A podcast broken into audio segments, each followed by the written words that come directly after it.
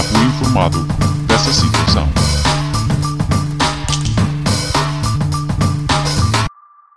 Olá!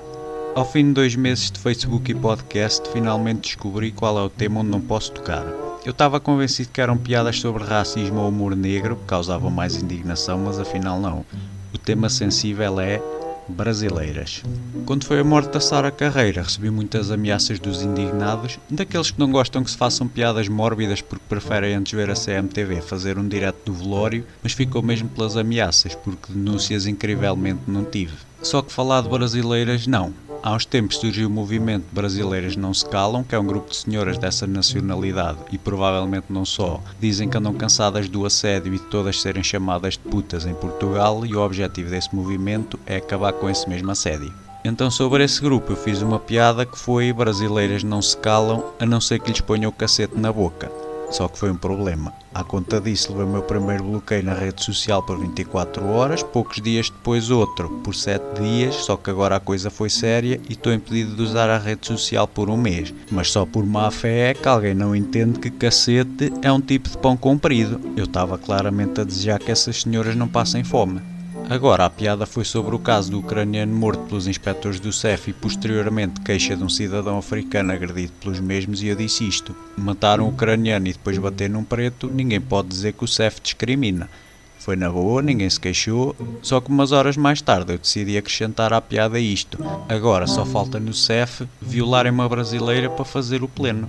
E pronto, mais uma vez estou impedido de fazer o que é que seja no Facebook, porque parece que desrespeitei os padrões de comunidade, ou lá o que é, e as senhoras que fazem trabalhos na intimidade a troco de dinheiro ficaram ofendidas. Padrões esses de comunidade, que me parecem meio tendenciosos porque eu fiz o teste e denunciei vários comentários onde me senti extremamente ofendido e indignado, mas parece que o tipo de linguagem que usaram para se dirigir à minha pessoa e à minha mãe não desrespeita ninguém.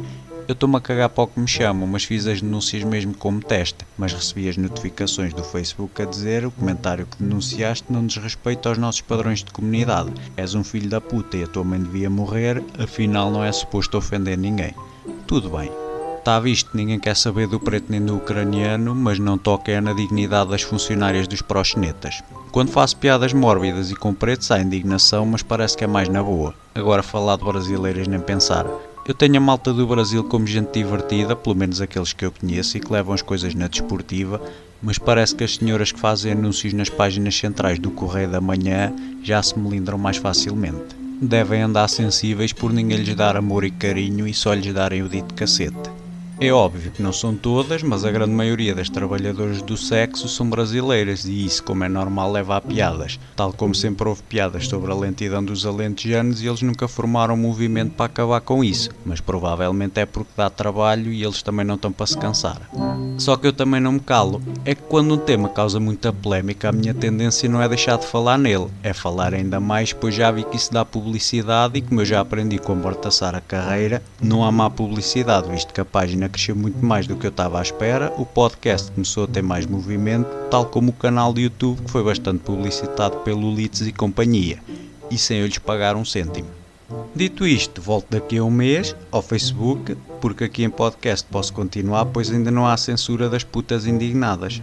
Por enquanto. Inté.